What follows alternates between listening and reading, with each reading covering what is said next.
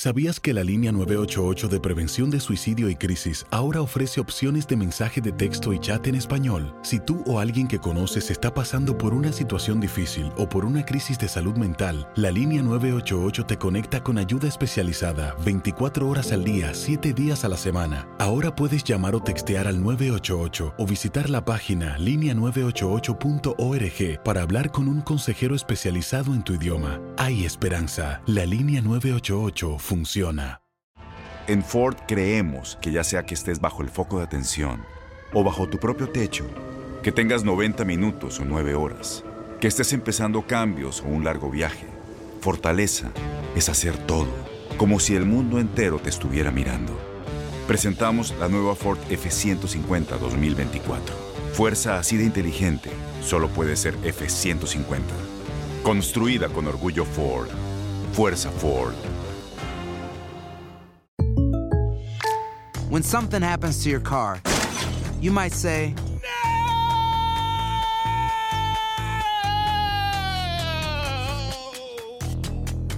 My car. but what you really need to say is something that can actually help. Like a good neighbor, State Farm is there. And just like that, State Farm is there to help you file your claim right on the State Farm mobile app. So just remember, like a good neighbor, State Farm is there. State Farm, Bloomington, Illinois. Boost Mobile tiene una gran oferta para que aproveches tu reembolso de impuestos al máximo y te mantengas conectado. Al cambiarte a Boost, recibe un 50% de descuento en tu primer mes de datos ilimitados. O, con un plan ilimitado de 40 dólares, llévate un Samsung Galaxy A15 5G por $39.99. Obtén los mejores teléfonos en las redes 5G más grandes del país. Con Boost Mobile, cambiarse es fácil. Solo visita boostmobile.com. Boost Mobile, sin miedo al éxito. Para clientes nuevos y solamente en línea, requiere AroPay. 50% de descuento en el primer mes requiere un plan de 25 dólares al mes. Aplican otras restricciones. Visita La pasión de los deportes y las notas más relevantes del día, aquí, en lo mejor de tu DN Radio Podcast.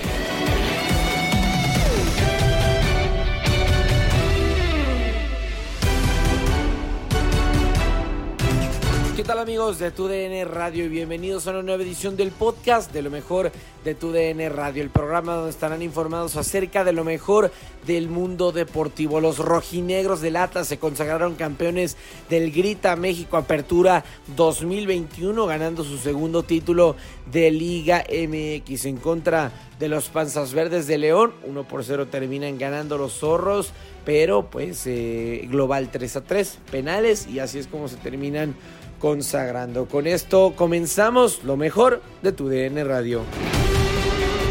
Comenzamos con el Fútbol Club porque Ramón Morales, Gabo Sainz y Jorge Sánchez analizaron todos los detalles en cuanto al partido. León jugó mal, Atlas jugó bien. Son preguntas que se han, eh, pues, han surgido a lo largo tanto de redes sociales como de diferentes medios y el sentir de los aficionados, porque es un partido muy, muy diferente al de la ida, en el que León fue agresivo, fue ofensivo, encontró tres goles y aquí encontró dos, pero no goles, solamente tiros a puerta en todo el partido.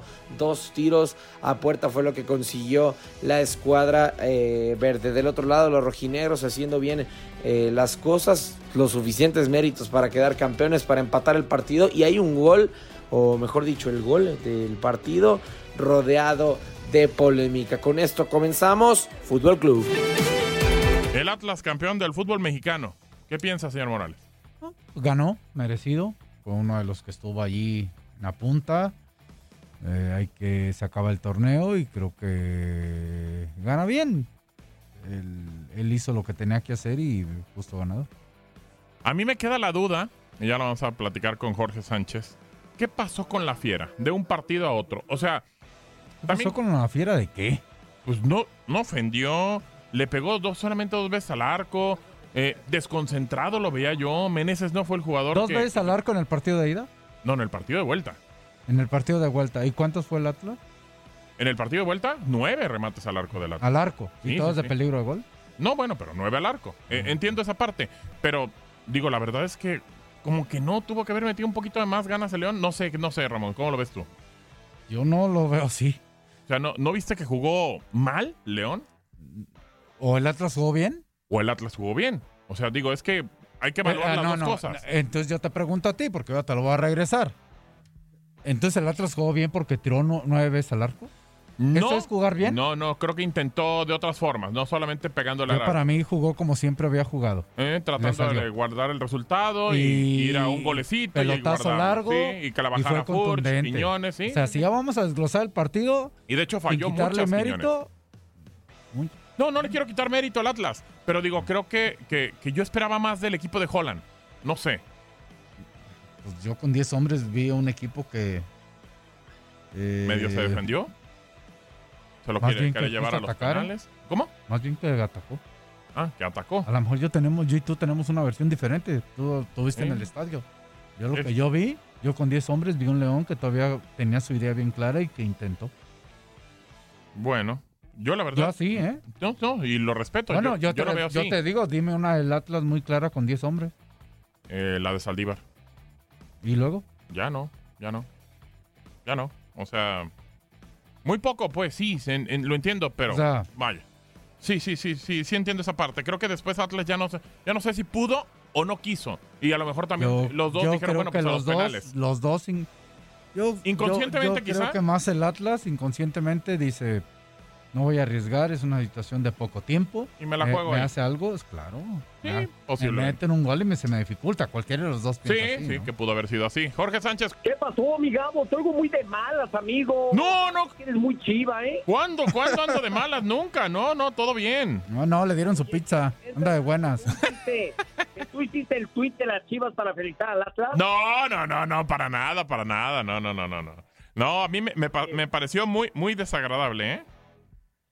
Muy poca clase, ¿no? Correcto, Creo completamente. Creo que no representa realmente a la gente de Guadalajara y toda su grandeza, pero bueno, ya es otro tema. Oigo, los escucho muy atentos, analizando y desmenuzando lo que fue la gran final. Digo, primero que nada, pues felicidades a la gente del Atlas, porque me parece que lo que hace Diego Martín Coca es para resaltar de forma impresionante. Coincido un poco contigo en el sentido de que yo esperaba más del León. Los primeros 15, 20 minutos sufrió en serio el León, me pareció a mí muy tirado atrás, entendiendo lo que intentaba el Atlas. El Atlas, que su gran fortaleza siempre fue defender, ahora estaba obligado a ir hacia el frente. Y lo hizo desde el primer minuto. Y el León lo sentí sí muy tirado atrás, muy a jugar con la desesperación del Atlas y a tomarlos en un contragolpe en los primeros minutos, hasta antes de que recibiera el gol. Sí, de acuerdo. Creo que yo más o menos así lo veía. Eh, ahora, eso- hay situaciones en el partido que pasan. Eh, sobre todo, la primera que falla Quiñones, no sé si de... Rey me decía que define bien, que pues el tema pues es que termina pegando en el palo. Eh, la segunda, cuando le mandan un pelotazo también por la izquierda, que se va contra Cota y ya no sé si alcanza a meter un pase y le queda muy cerca ya. Rodolfo ya no puede hacerlo eh, el remate bueno. Después en la segunda, que, que me quedo con la duda si hay falta o no. Cuando sale Cota, pareciera que alcanza a brincar Quiñones. Y, y creo que fueron jugadas muy puntuales en las que Atlas pudo haber medio definido el partido, Ramón. Sí, sí, sí. Son, fueron algunas jugadas claras. Yo lo único que tengo que les pregunto es, eh, ¿fueron por jugada elaborada o porque León estaba atacando y fueron contraataques? No, posiblemente fue eso. De hecho, Entonces, eh, una es un despeje de Camilo y que se la pone ahí. ese es el tema de, de desglose. Entonces, eh, el León hoy no encontró en la última zona las posibilidades de gol que generaba siempre en otros lados. Sí, Pero intentó y tuvo la pelota el León y el Atlas jugó a su estilo y le salió. Correcto. Y eso hizo que generara oportunidades de gol. Pero menciónenme, honestamente, menciónenme una jugada del Atlas que salieron desde atrás jugando, elaborando la jugada. No, yo no recuerdo. Ni la del Todas gol. cómo son. Ni No, la del ni gol, la porque del la del gol. es un tiro de esquina, rechacen y vuelven a Entonces los dos jugaron a su estilo. La única diferencia que sí estoy de acuerdo con ustedes es que en la última zona, En esa zona de, de- de los que cobran caro, por llamarlo Exacto, así, sí, de acuerdo. de creatividad, de pase de gol, de generar la jugada. Hoy el León no tuvo esas oportunidades porque no los, no los encontró ante un buen Atlas. ¿eh? O sea que también, digo, hay que darle valor al tema defensivo de Atlas, a cómo se acomodó en medio campo. Yo, cómo yo digo que no cambió destruía. mucho el partido. la Sí, única sí, sí. diferencia que León de su casa, el de ida, Ah, no, claro. encontró un, un impulso mucho mayor o motivación o lo que sea. Sí, Porque el Atlas fue contundencia en la ida. Fue contundente en la ida. de acuerdo. Acá tuvo quizá más. Las jugadas fueron generadas por cómo juega Atlas. Exacto. A un pase largo a segunda línea, Ujú. Bursch recupera, la agarra, juega con los que ven de frente o ejerce una presión alta del Atlas, recupera en el campo rival y a partir de ahí genera oportunidades. Sí, de acuerdo, de acuerdo. Así fueron las oportunidades del Atlas. Es su estilo, es su forma y así le dio para ser campeón muy justo y merecidamente. Sí, sí, sí. Pero sí. yo creo que la única diferencia de este partido es que vi un León. Chato, así, chato. Sí, sí, sí. No encontramos al ¿Por Menezes que habíamos Porque tenido, si- por ejemplo. no podemos decir que se echó para atrás y No. les voy a decir, me gustaría que vieran el video. Ese es mi punto de vista. Sí, sí, sí. El León, cuando todavía iban 0 a 0 Ujú. y teniendo la pelota, el Atlas le generó un contraataque donde León genera- dejaba mano a mano a Quiñones con su defensa, a Furch con su defensa. Cuando tú eres un equipo que va ganando una final, el empate te favorece, ¿dejarías mano a mano? No, no. Eh, Entonces León trató de respetar su estilo de juego como lo hizo el Atlas. Solamente que... Fíjate que sí me gustaría ver el partido contigo, Ramón. Sí me encantaría porque ayer lo, lo Mm. transmitimos para aficionados Ujú. con el ruso Brailovsky, con el de Tito Villa, con Lalo Luna y los cuatro coincidíamos en que León estaba muy tirado hacia atrás. Muy tirado hacia atrás. Pues es, es que vemos, vemos el fútbol con, con, con, este, con lentes de cuero. Me ¿no? gustaría también un día. No, no, me gustaría verlo también con ustedes. Igual yo Claro. estoy equivocado. Pero yo vi varias veces Ajá. contraataques del Atlas donde lo que pasa es que la- el León recortaba, cortaba la jugada. Pero eran mano a mano, posibilidades de mano a mano. No estoy diciendo de que. veía incluso a los centrales del Atlas pisar territorio enemigo constantemente con, con la pelota en los pies. Y vi a Nervo, y vi a Santa María, y vi adelante de su medio campo, porque el León estaba totalmente tirado atrás. Y, y sabes qué, Jorge, también digo en la transmisión, algo de lo que nos dimos cuenta, eh, tanto Reinaldo como tu servidor, es que Jan Meneses no estaba yendo a buscar, por, más bien estaba preocupado por, por defender que por atacar. Y de repente bajaba mucho y bajaba mucho, bajaba. Y me dice Rey, va a haber un momento en el que se le va a cansar Jan Meneses y por, por eso lo tuvo que sacar. Claro, ahora yo sigo insistiendo que los cinco cambios favorecen al equipo que más fondo de plantel tiene. Y en ese sentido, pues el León llevaba gran ventaja. Claro. Por eso el mérito más para Diego Martín Coca. Todo mundo alabamos el hecho de que no sabemos de memoria la alineación del Atlas, pero creo que mucho pasa porque de repente este, prefería tener a alguien medio tocado titular en la cancha que a alguien suplente al 100%, porque la calidad individual sí cambiaba mucho entre titulares y suplentes. Y lo vimos hasta el final, como se iban cayendo los soldaditos rojinegros, volteaba la banca Diego Martín Coca y se la pensaba dos veces para hacer el cambio. Sí. Sí, sí, sí, la verdad es que fue algo que le pesó al rojinegro. El tema de, de que se le fueron cayendo, Ramón, y aparte, pues no tenía tampoco una banca que tú digas, bueno, pues de aquí puedo echar mano. No, y, y yo no le. Bueno, más bien era un equipo de 14, 15 jugadores, nada más. Más limitado que el de León, claro. Era un equipo de 14, no es culpa de León. No, era un equipo de no tenía 14, más. 15. Sí, no A tenía ver, más. él en el plantel tenía veintitantos, que no los usó, Eso es cosa. problema. Sí, claro, claro, correcto. a ver, no, tampoco no hay que hacerle no, no, no, no. el mártir, ¿eh? No, O sea, no es el mártir, tampoco. pero digo, sí también Ah, bueno. por culpa de ellos, por las contrataciones que hicieron, que no y funcionan, supo pero sí estaba solventar limitado. esta situación con eso. Claro. Caricatura, los refuerzos, otros Yansky tendrían que ir 16 a 0 para que lo metieran. Sí, de acuerdo. Y de hecho, Troyansky al final, minutos, Y, en cinco minutos la regaba. sí. Y Troyansky ayer nos decía al final, lo entrevistaron, eh, eh, no, no recuerdo si Omar Deco o, Tate, y nos decía, pues bueno, para la, yo quiero eh, otra vez eh, meter y, y tratar de hacer bien las cosas y que confíen en mí. Entonces dije, pues, pues bueno, ¿cómo van a confiar en ti si no juegas nada? O sea, también es muy difícil para Troyansky. Ahora, la jugada importante, lo que pasa el día de ayer, ¿es fuera de lugar o no, Jorge Sánchez, el gol de Rocha? Yo te digo una cosa, a primera vista yo dije posición adelantada. Y luego eh, es difícil coincidir con mis compañeros, pero todos me decían, Jorge, es que la toma es en diagonal, no está en línea recta. Ujú. Les dije, tienen razón, tienen mucha razón, pero ¿cuántas de estas veces hemos utilizado esa toma diagonal para Claro. que los atacantes fuera de lugar? Y se han anulado muchos goles con Correcto. tomas diagonales. Correcto, correcto. Entonces, este, aquí la bronca es que a veces sí, y ahora en la liguilla, todas las divididas fueron para el Atlas. De acuerdo, así fue. Digo, no sé si sea parte de la suerte del campeón, ¿no? Digo, yo siempre claro que se va a equivocar, ojalá que sea en mi favor, porque Sí. entiendo que el error es parte del juego, pero sí fueron muchos detalles. Aquí le doy su crédito al ruso que desde antes de que empezara la liguilla dijo, al Atlas no lo han afectado todo el torneo los arbitrajes.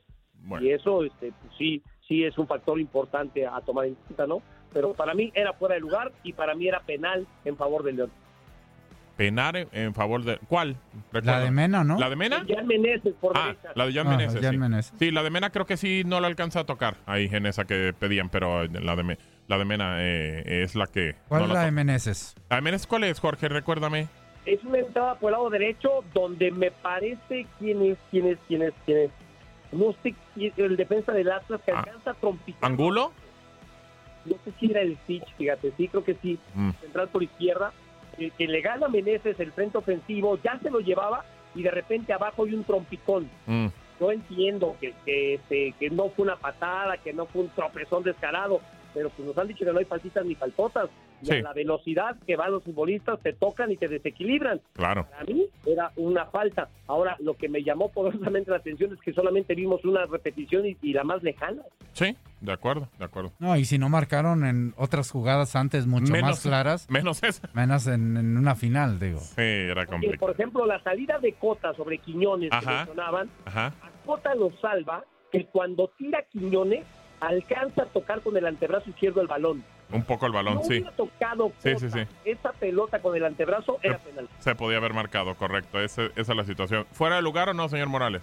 Yo, yo estoy igual que Jorge, digo, a mí, yo al revés un poquito. A mí al principio no me parecía, digo, y luego ya después con esa toma que vi, que dice Jorge que está en diagonal, que también la vemos en diagonal cuando nos conviene o no. Claro, este, claro. Ahí sí me parecía fuera de lugar, ¿no? De Pero, pero así de entrada, al inicio no.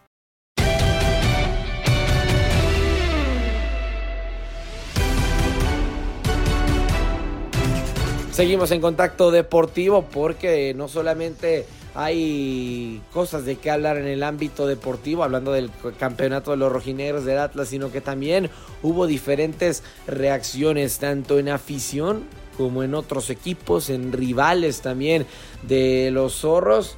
Y pues dejando cuanto menos cosas curiosas, las reacciones de eh, los diferentes entes que rodean a los rojinegros del Atlas, sea como sea, Atlas ganó su segundo título y todas las reacciones, todos los ecos lo tienes en contacto deportivo con Andrea Martínez, Julio César Quintanilla y Marco Cancino. Es obligada, la pregunta es Atlas, justo campeón del fútbol mexicano. ¿Cómo estás, mi querido Marco?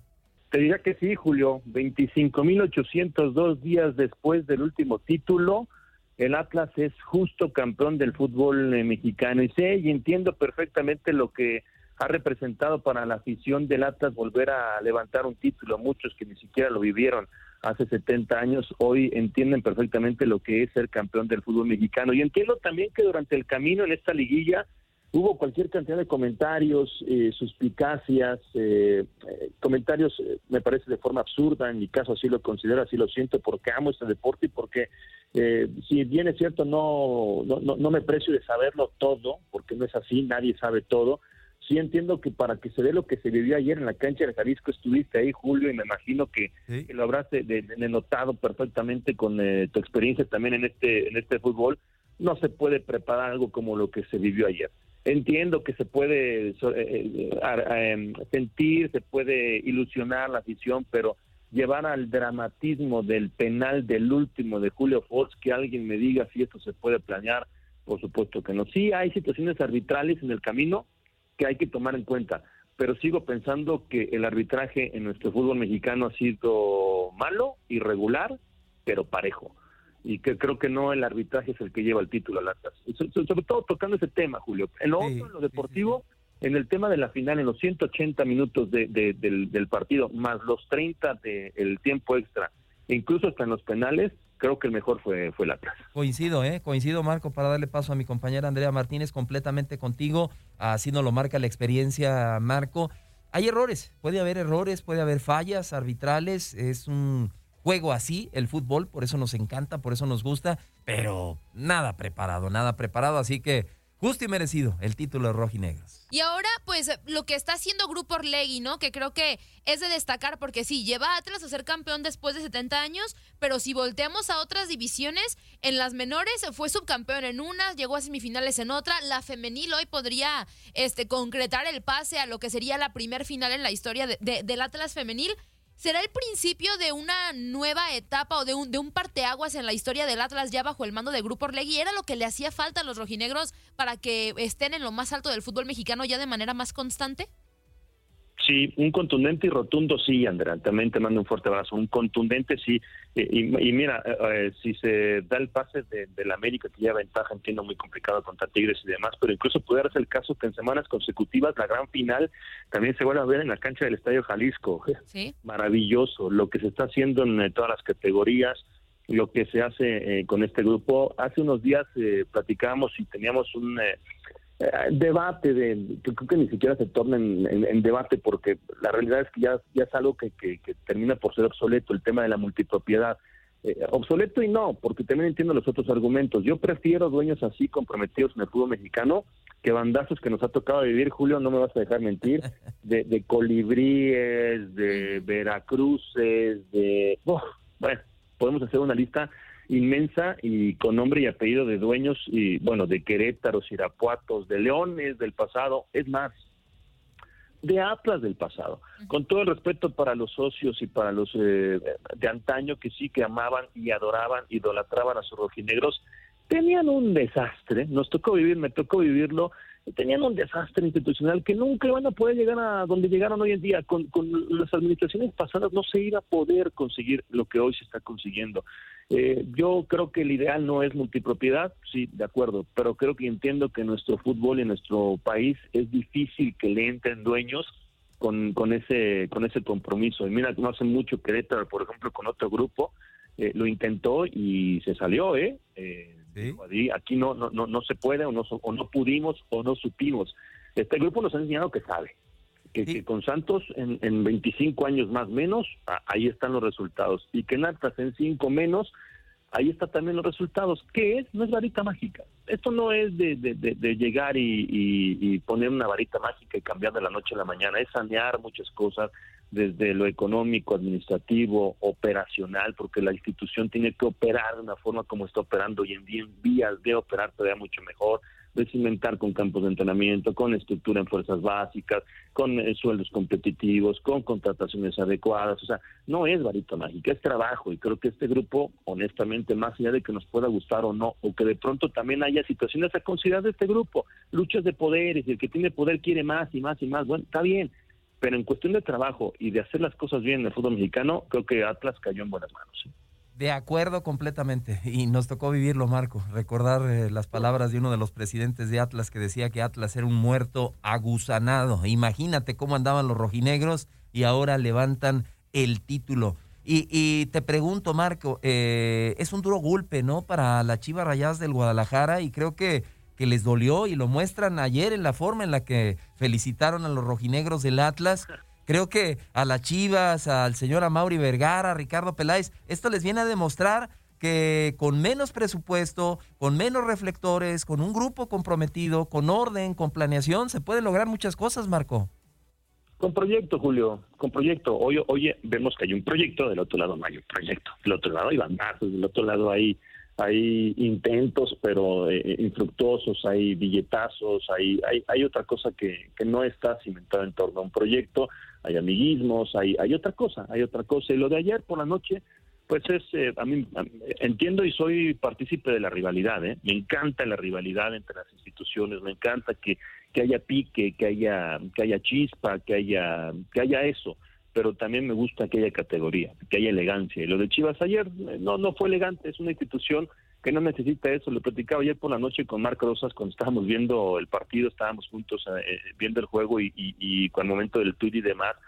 Que, yo, yo algo que he dicho en los últimos años, Julio, tú me conoces muy bien, es que si hay un equipo odioso, odiado, raro, complicado en el fútbol mexicano, ya existe, es el América, punto. El odioso es el América, lo amas o lo odias las Chivas no las odiabas. A las Chivas eh, las terminabas por, por querer, aunque no fuera tu, tu equipo, aunque, fuera, aunque fuera un equipo distante a ti, porque ese es el equipo de los mexicanos y demás. Hoy se han cansado, se han, han intentado, no sé si, si de forma natural o de forma eh, planeada, ser el nuevo odioso del fútbol mexicano. Si lo planearon lo intentaron, van bien, pero creo que no lo necesitaba. Chivas no necesitaba o no necesita ser el, el, el animadversor del fútbol mexicano y ayer en un momento de categoría pudieron serlo mucho más me parece que terminaron por, por demostrar que, están ardidos. Y que más allá de presumir una docena de títulos, pues, como que no están para presumir los últimos 10 años de fracasos de un equipo que está mucho más lejos de campeonar que lo que está el Atlas de repetir título. Fíjate, Marco, qué bien lo, enmarcas, ¿no? Un equipo de ser amado, odiado y lo que son las cosas. Eh, ayer y antier, precisamente, dos de los que amaban a esta institución de Chivas ya se nos adelantaron. Carmelita Salinas y Vicente Fernández. Nos tocó verlos a los dos en la tribuna disfrutando de esas Chivas amadas y ahora se convierten en un tanto cuanto diosas, Andrea. No, y, y realmente yo, yo comparto mucho lo que dice Marco porque creo que al final sí está bien la rivalidad y siempre en, en los clásicos y en eso es como los dimes y diretes que hay entre los dos equipos, pero sí creo que en esta ocasión, híjole, creo que, que se pasaron un poco pasaron. por el tema de los momentos que vive Chivas, ¿no? O sea, que, que siento yo que no está en la postura de decir ese tipo de cosas cuando pues tu torneo fue un fracaso y ves que el tema de la dirección técnica es complicada, el plantel también, entonces creo que, que sí se equivocan por esa parte, pero Marco, ya hablando de León, que bueno, vimos una vuelta, una ida, perdón, un, juego de ida muy bueno, en esta ocasión creo que León pues no dio el mejor partido del torneo, para mí creo que es uno de los peores que, que, que dio en este, en este Grita México, para ti, ¿qué es lo que le pasó a León? ¿Qué, ¿Qué le pasó para este partido que pues era el más importante, no era la oportunidad de conseguir la novena estrella, de ponerse en, en los puestos altos de campeonatos del fútbol mexicano, empatando a Cruz Azul, por ejemplo. ¿Qué fue lo que le pasó a la Fiera? La mezcla de dos situaciones, eh, Andrea, de lo que haces y deja y te dejan hacer. Eh, y creo que Atlas no lo dejó hacer. Atlas eh, fue fue mejor en el partido de vuelta. Creo que el pecado, el gran pecado del Atlas, mira que, termina siendo campeón, sería quizás absurdo encontrarle pretitos en el arroz, pero pero el gran pecado del Atlas fue haber llevado hasta el extremo el- la serie. Eh, Atlas debe haberlo finiquitado en los 90 minutos. Fue sacaban los, los, los números hasta el minuto 84. Atlas tenía 17 llegadas al arco, 5, 6 tiros eh, a portería y León no tenía un solo disparo al arco. Hasta el minuto 84. Su primer disparo vino al 85 y ni siquiera tuvo complicación alguna Camilo para poder sacar ese balón porque fue a sus manos, incluso la soltó y ahí vino un contragolpe. O sea, ¿cuál fue el pecado de, de- de León? Me parece que cambiar en el momento importante. De, eh, jugar a otro fútbol que no le había dado resultados durante el campeonato, de tratar de aguantar y cuando ya lo intentó ya no le permitieron, ya no pudo, ya no, ya no le dio, ya no le alcanzó fue superior, fue ampliamente superior en el, en el partido, en la serie, en la gran final del conjunto rojinegro. Has quedado bien informado en el ámbito deportivo. Esto fue el podcast, lo mejor de tu DN Radio. Te invitamos a seguirnos, escríbenos y deja tus comentarios en nuestras redes sociales, arroba tu DN Radio, en Twitter y Facebook.